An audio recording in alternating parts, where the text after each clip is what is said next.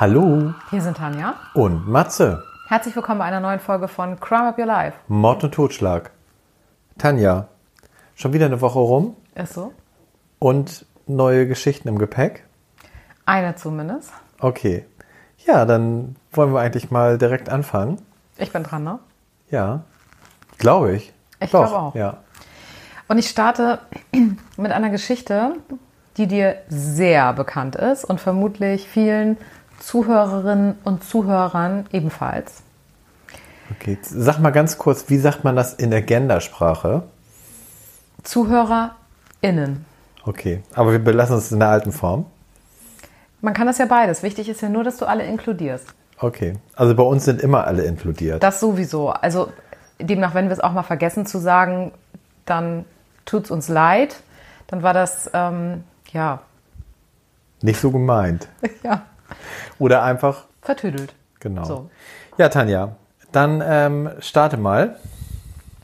Ja, ich starte mal und ich sag mal so, der goldene Handschuh.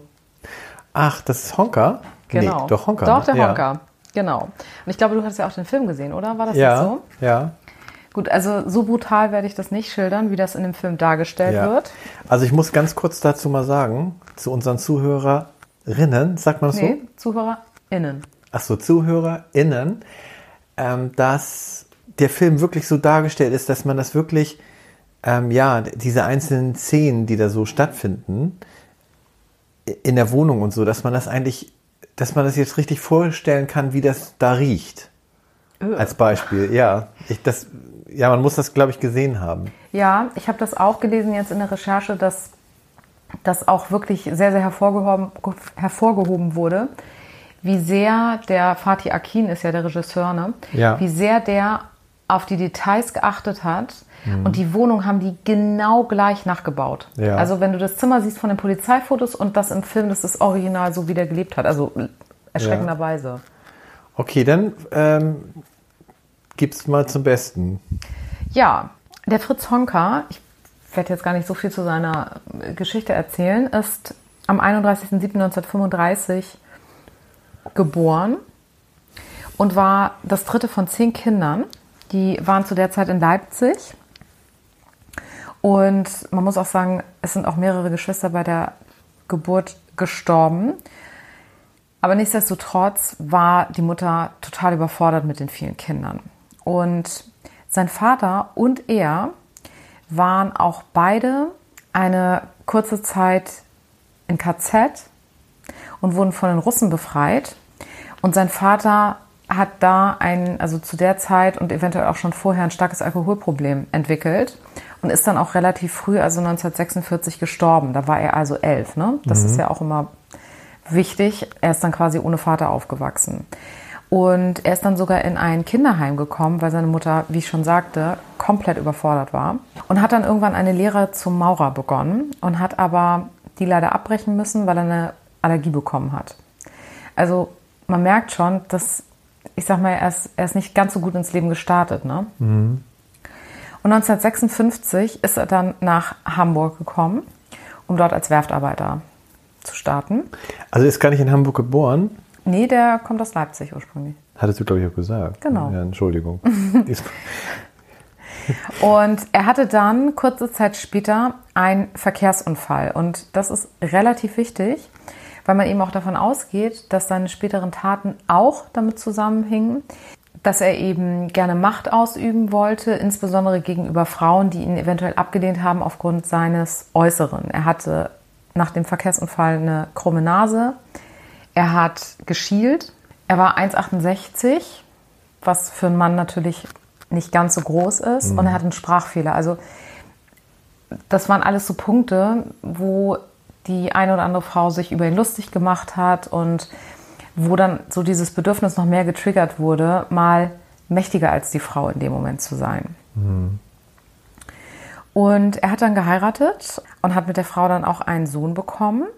Und das war immer so ein Auf und Ab und das war eine sehr, sehr gewaltsame Ehe. Also da ist er schon sehr gewalttätig gewesen. 1972 er hatte sich dann von seiner Frau getrennt oder seine Frau besser gesagt von ihm. 1972 ist es dann quasi zu dem ersten Fall gekommen, der dann auch die Polizei mal erreicht hat, weil seine Frau hatte das nie gemeldet. Und zwar war er zu der Zeit mit einer Frau zusammen, mit der Irmgard. Und die hatte eine Freundin, das war die Ruth. Und da dachte der Fritz Honker, es wäre doch mal ganz nett, wenn die einen Dreier machen. Und die Ruth hatte da überhaupt keine Lust drauf. Und die ist dann, er hat es dann irgendwie versucht und sie ist dann nackt aus der Wohnung geflohen und hat ihn sofort angezeigt. Und da hatte er zu dem Zeitpunkt 2,4 Promille. Das heißt also, er hat auch wie sein Vater ein Alkoholproblem entwickelt. Er wurde dann zu 4500 D-Mark Strafe verurteilt. Das war ja damals Zeitpunkt. richtig viel Geld. Genau.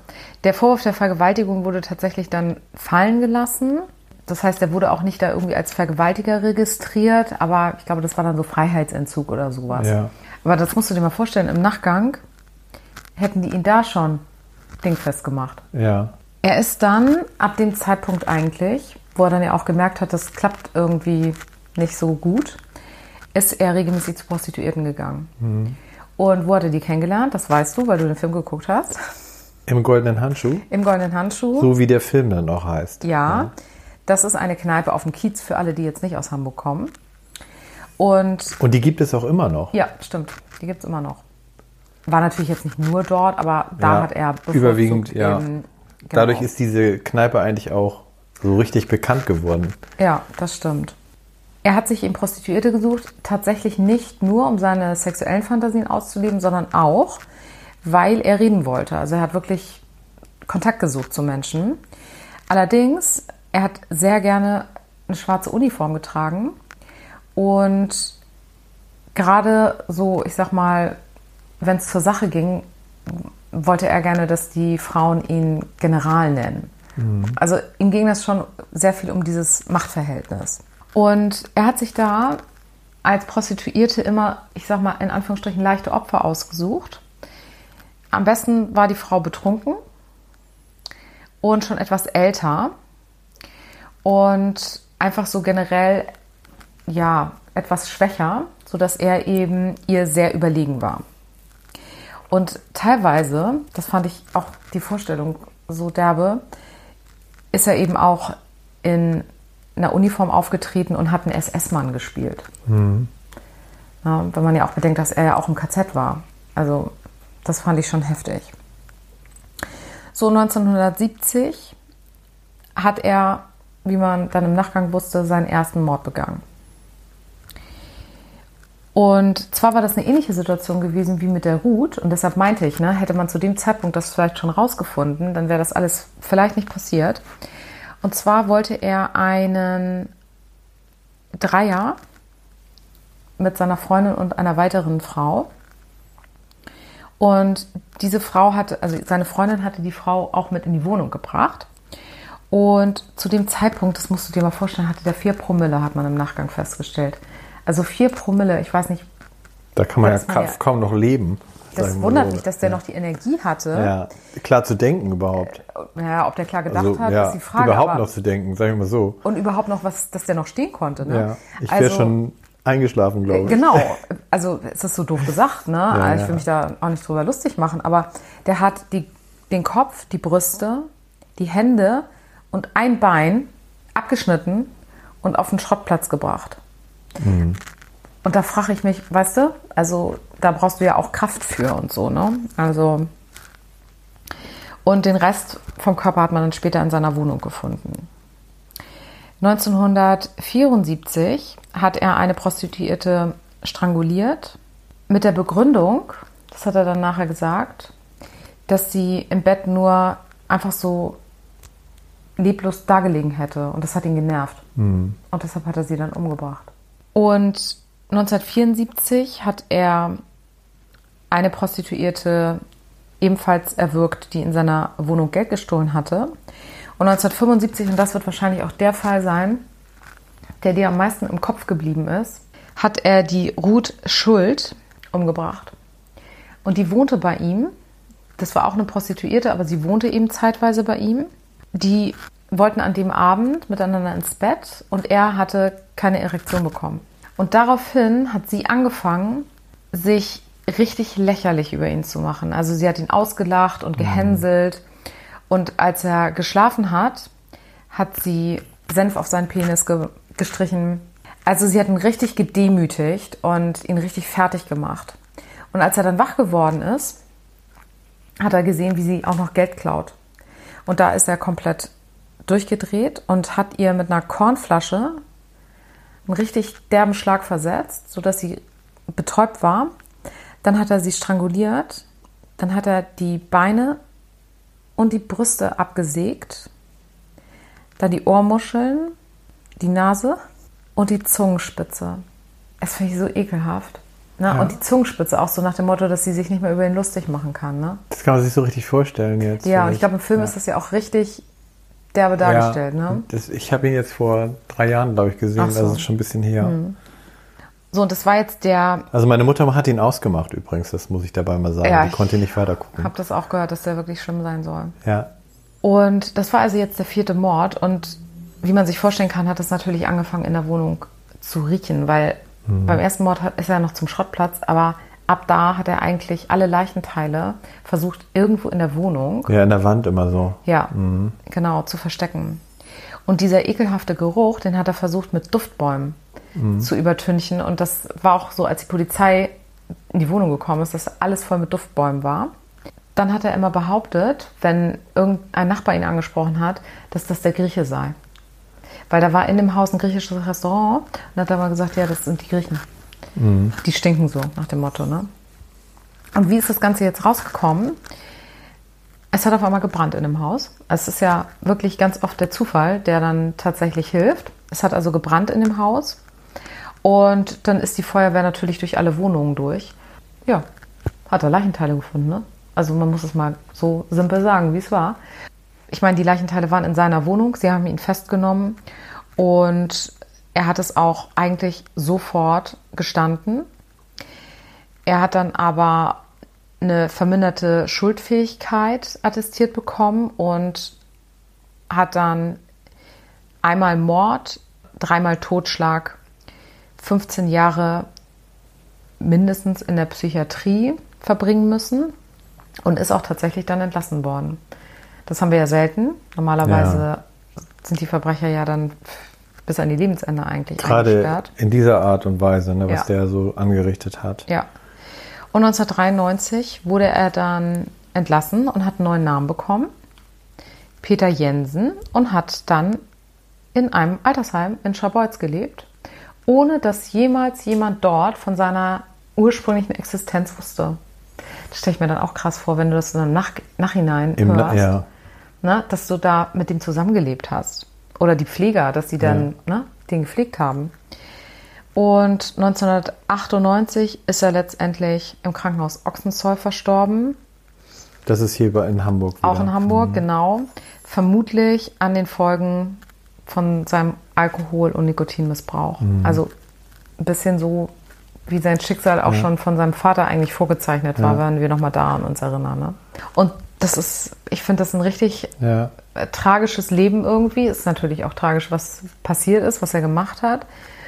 Aber Wenn du auch noch mal sagst, mit dieser, mit dieser griechischen Familie, die lebte auch eine Etage tiefer und es ist auch Blut durch die Decke gesickert von den Leichenteilen. ja, das war nur im Film so. War es in Wirklichkeit In nicht Wirklichkeit so? Das ist nämlich nicht meine Frage jetzt. Ich habe mich da nicht weiter Ja. mit befasst. Also im Film wird das so dargestellt, dass Ja. das halt so durchgesickert ist. Nee, so war das nicht. Ah, okay. Es war auch tatsächlich so, dass das Feuer wohl auch nochmal anders ausgebrochen ist. Also es gibt da so. ein paar, ein paar Sachen, die im Film ein bisschen anders dargestellt wurden, aber vom Okay. Grundsatz her ist es natürlich so. Du, auch ohne, dass das Blut durch die Decke kommt, Das ist- ist es schlimm genug. Schlimm genug und Gott sei Dank, dass es dann auch beendet wurde. Ja. ganz Manchmal hilft da auch ein Schicksal, genau. Ja. irgendwas aufzuklären. Und ich In kann mir dem Fall war es ja vorstellen, das, der Brand. Der, genau, ich kann mir vorstellen, der wäre, der hätte wahrscheinlich noch 15 oder 20 Frauen getötet, Ja. weil das ja auch Prostituierte waren, das kennen wir ja auch. Die sind ja selten, wird so ein Mord sofort aufgeklärt, ne? Das dauert lange, bis die vermisst werden, etc. Genau, ja. Und ja, ich glaube auch, hätte der Zufall da nicht so mit reingespielt, hätte der da noch lange sein Treiben weitergemacht. Und es waren ja auch kurze Zeitabstände, ne? Er hat ja in kurzer Zeit diese vier Frauen ermordet. Also Ja. Ja, das sieht man auch immer wieder in manchen anderen Fä- Fällen auch, dass sich die Täter oftmals Prostituierte suchen. Ja, Oder absolut. halt Leute, die kein soziales Umfeld haben. Ja. Kein großes jedenfalls. Ja, Tanja. Ähm, das Einzige, was bei uns Parallelen geben könnte, ist bei mir der Täter, der auch so klein war. Ich fange mal so wieder an. Und zwar, du musst dir vorstellen, ein alter Mann, der saß vor einem Gerichtsgebäude auf der anderen Straßenseite. Und die Presse, die da auch so mit auf dieser Straße, an der Straße stand, die wollten ihn immer so befragen und ausfragen. Das haben die aber schon aufgegeben, weil von ihm nichts rauszubekommen war. Und zwar, er hockte auf einer Kiste, er drehte an seinen Fingern, spuckte auf den Boden und schwieg. Er trug eine Arbeitsjacke mit so einer Wintermütze und die Ohrenschützer, die waren so hochgeklappt. Er hatte ein verwittertes Gesicht, stumpfer, kleinen Schnurrbart. Man sah ihn aber auch nie essen oder trinken. Er saß nur da und starrte auf den Boden. Schweigend. Tag um Tag. Und während im Gebäude gegenüber die Richter tagten. So groß war seine Schande. Was war geschehen? Jeden Morgen vor Sonnenaufgang kam die Polizei. Die hatten so weiße Handschuhe an. Das sind ja, ich habe noch nicht gesagt, wo es spielt, in China. Und diese Uniform von den Polizisten ist ja immer so mit weißen Handschuhen. Ich finde, die sehen immer ganz schick aus, die Uniformen. Ähm, und brachten den Angeklagten ins Gerichtsgebäude. Sein Name Yang Singhai, der Monsterkiller, wie die Presse ihn nannte. Und der alte Mann, der da saß, war sein Nein, Vater. Sein Vater. Zwölf Jahre hatte er seinen Sohn nicht gesehen und musste ihn identifizieren. Und zwar, der Prozess, der fand in Henan, das ist in Nordchina, so circa 750 Kilometer von Peking statt. So mal als Vorstellung. Und selbst dort war er als Monster, Bestie und Killer bekannt. Jetzt kommen wir mal zu den Parallelen. Er wurde 68 geboren und war 1,62 Meter groß. Im Gegensatz zu äh, unserem Honka hat er eine kräftige Statur, ein glattes Gesicht, aber extrem kalte Augen. Jetzt komme ich nochmal zu seinem Vater. Der war ein Kleinbauer und hatte nur eine kleine Hütte, so ganz spartanisch, mit Stroh gedeckt. Ein Ofen stand da noch drin, ein Eisenbett und eine Lampe. Mehr hatte er nicht. Ganz einfach eingerichtet. Er hatte aber alle Hoffnung auf seinen Sohn gesetzt, doch dieser saß dort vor Gericht. Als Mörder von mehr als 60 Menschen. Als Brandstifter und Schläger. Eine Schande für den Vater. Yang Singhai war das dritte von fünf Kindern und konnte als Kind kein Huhn schlachten. Er war so lebensfroh, malte bunte Bilder, pipapo und jetzt Serienmörder. Dann fangen wir mal 1985 an. Yang Singhai hatte den Sprung in die höhere Mittelschule geschafft, ein Internat in der nächsten Großstadt. Allerdings mussten die Schüler ihre Verpflegung selbst stellen und das war das Problem halt. Er hatte ja auch kein Geld, weil der Vater auch kein Geld hatte. Aber darf ich mal ganz kurz fragen, Ja. wo die Mutter war? Ja, klar darfst du das fragen, aber ich kann dir diese Frage nicht beantworten, weil man findet einfach nichts darüber. Ich gehe mal davon aus, dass der Vater alleine gelebt hat. Finde ich aber auch schon mysteriös, weißt Ja, du? er hat auch noch Geschwister, aber da gibt es wirklich keine Informationen drüber. Wir setzen den Fokus jetzt einfach mal auf den Vater Ja. und den Sohn. Ähm, jedenfalls mit 17 war der Hunger so groß, dass er seinen Vater um Hilfe bat und der hat wirklich sein letztes Hab und Gut verkauft, um ihn halt diese Schule zu ermöglichen. Und hat sich dann auf den Weg gemacht zu seinem Sohn, aber der Sohn, der hat die Schule schon verlassen und hat sich Wanderarbeitern angeschlossen. Also er hat die aufgegeben, die Schule. Und das machen in China mehr als 100 Millionen Menschen, musst du dir mal vorstellen. Und zwar die arbeiten so, oder er unter anderem natürlich auch, hat in Kohleminen, auf Baustellen und in Ziegeleien gearbeitet, also richtig geschuftet, das ist ja richtig körperlich harte Arbeit. Hat in Zelten geschlafen und im Freien. Er wurde halt satt, jetzt, aber blieb arm. Und er wollte zu Geld kommen und begann mit Diebstählen. Dafür landete er dann im Arbeitslager, als er erwischt worden ist. Aber er hatte noch Hoffnung auf ein besseres Leben, denn in seinem Heimatdorf, da hatte er eine Freundin und die hatte ihm versprochen, dass sie auf ihn wartet. 1992 ging er dann zurück in sein Heimatdorf und da musst du dir vorstellen, da platzte er in die Hochzeit rein von seiner Freundin Oh mit einem anderen Mann. Oh nee. Ja, und das ist eigentlich auch die Schlüsselszene. Voller Enttäuschung verlässt er das Dorf, schlug sich mit Diebstählen und Einbrüchen durch, entwickelte sich immer weiter zu schwer, schweren kriminellen Handlungen und aufgrund der Wirtschaftsreform wollten alle Chinesen schnell reich werden und da gehörte er auch zu. Nebenbei hat er auch noch Vergewaltigungen vollzogen und eine Frau, die hat ihn bei einer Vergewaltigung ein Stück Zunge abgebissen. Und seitdem hat er gelispelt. Was ich ja manchmal auch mache. Dann hat er eine Bande gegründet. Tagsüber haben die professionell gebettelt und nachts haben sie Einbrüche begangen. Und eines Tages wurde er gefasst und kam dann ins Gefängnis bis zum Jahr 2000. Und da schwor er sich, nach der Entlassung nur noch Rache auf alles und jeden auszuüben. Er tingelte mit dem Fahrrad von Dorf zu Dorf in drei Jahren durch vier Provinzen.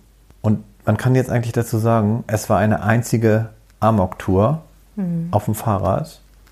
Er hat meistens unter Decknamen in Wohnheimen geschlafen. Und zwar fing er an, Sexarbeiterinnen zu erdrosseln. Dann hätte er Kinder vergewaltigt und nachts sich in Wohnungen von Familien geschlichen und diese komplett umgebracht. In einem einzigen Fall von diesen ganzen Taten, die er begangen hat, gelang es, eine schwangere Frau zu entkommen. Allerdings, ihr Ehemann und ihr sechsjähriges Kind wurden von ihm ermordet. Unfassbar. Vor allen Dingen, man denkt sich ja, wenn das in so Provinzen stattfindet und er ja auch nicht so mobil war mit dem Fahrrad, Ja, äh, wie kann das so lange so funktionieren? Ne? ja. Und teilweise erschlug er die Ehemänner mit Hämmern, schlug auf die Frauen und Kindern mit Schaufeln und Äxten ein. Bei einem Paar kam der Mann morgens nach Hause, nachdem Yang Singhai, die Ehefrau, mit dem Hammer in den Kopf geschlagen hat vorne. Und das finde ich jetzt auch krass. Er kam dann ja nach Hause und die Frau, die lag da, also die hatte richtig vorne an der Stirn, da habe ich ein Foto gesehen, vorne in der Stirn ein Loch und konnte aber ihre Augen noch bewegen. Auch so dieses, wie nennt man das? Blinzeln. Blinzeln konnte sie noch machen. Sie konnte aber nicht mehr sprechen und sich nicht mehr bewegen. Und so verharrte sie noch zehn Tage im Krankenhaus oh und ist dann gestorben. Und was denkst du, wenn er eine Familie getötet hat, was er dann gemacht hat, Tanja? Also, ich stelle mir das jetzt mal so vor, dass er dann in die Küche in dem Haus gegangen ist und sich was zu essen gemacht hat. So ist es normalerweise bei unseren Tätern. Aber diesmal ist es mal anders. Und zwar, er hat ein ausgezeichnetes Gedächtnis. Schrieb Tagebuch über die Taten und nach jedem Mord hat er sich hingesetzt und aus diesen Taten ein Theaterstück geschrieben. Oh Gott. Und dann hat er sich das mehrmals durchgelesen und hat es verbrannt. Diese Texte.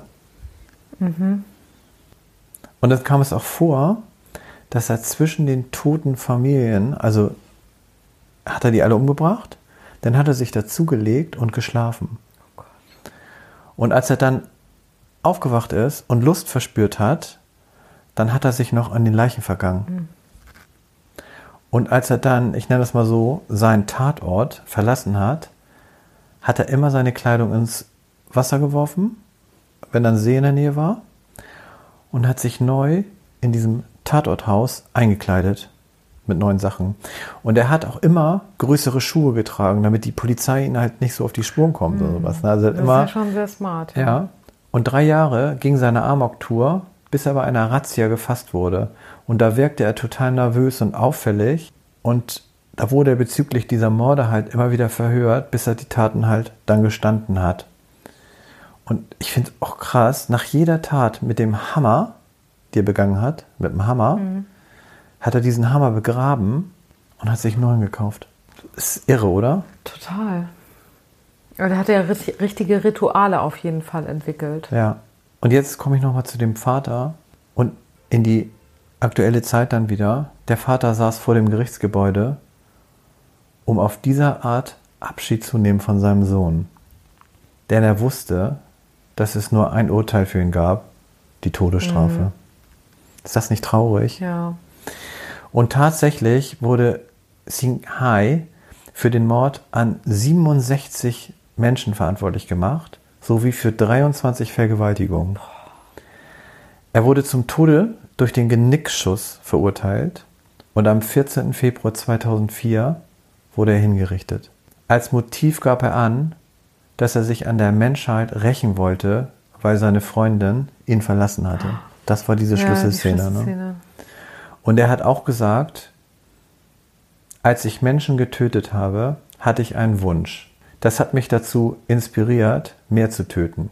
Es ist mir egal, ob sie es verdienen, zu leben oder nicht. Es geht mich nichts an. Ich habe keine Lust, ein Teil der Gesellschaft zu sein. Die Gesellschaft ist nicht mein Anliegen. Und bis heute war es die schlimmste Mordserie in der chinesischen Geschichte. Hm, Das glaube ich. Ja, ne? Und dann musst du dir noch vorstellen, das fand ich jetzt auch eigentlich noch ganz schön schlimm, musste der Vater für die Pistolenkugel noch 12 Cent bezahlen. Wie? Ja, er ist doch hingerichtet worden und er muss Für die. die, die er muss die Kugel das ist ja bezahlen. völlig abstrus. Ja, so ist das Gesetz in China. Ja, Tanja, das war meine Geschichte. Ja, da lässt du uns jetzt auch einen ganz schönen Schocker zurück. Ja, ne? Ja. Aber war mir überhaupt nicht bekannt, dieser Täter. Nee, mir auch nicht. Ja, Und auch diese, diese Geschichte mit seinem Vater noch da im Hintergrund, ne? Ja. Deswegen, das fand ich eigentlich so interessant, also Ja. auch so traurig eigentlich, ne? Ja. Und ich stelle mir jetzt auch vor, wie diese Freundin, die ihn damals verlassen hat und den anderen geheiratet hat. Ich meine, im Grunde hat er ja ihr so ein bisschen die Schuld dafür gegeben, ne? Ja. Wie die sich dann gefühlt haben muss, nachdem er das dann so gesagt hat. Also, und wie viele Menschen er unglücklich gemacht hat, ne? Wenn du dir vorstellst, 67 Tote, 23 Vergewaltigungen, alle Familien, die damit dranhängen. Ja, und sie vermuten ja, das waren sogar noch, mehr. ja. Ja. Ja, Tanja. Ja, harte Kost heute. Ja, fand ich auch. Mhm. Dann sagen wir unseren HörerInnen bis zur nächsten Woche.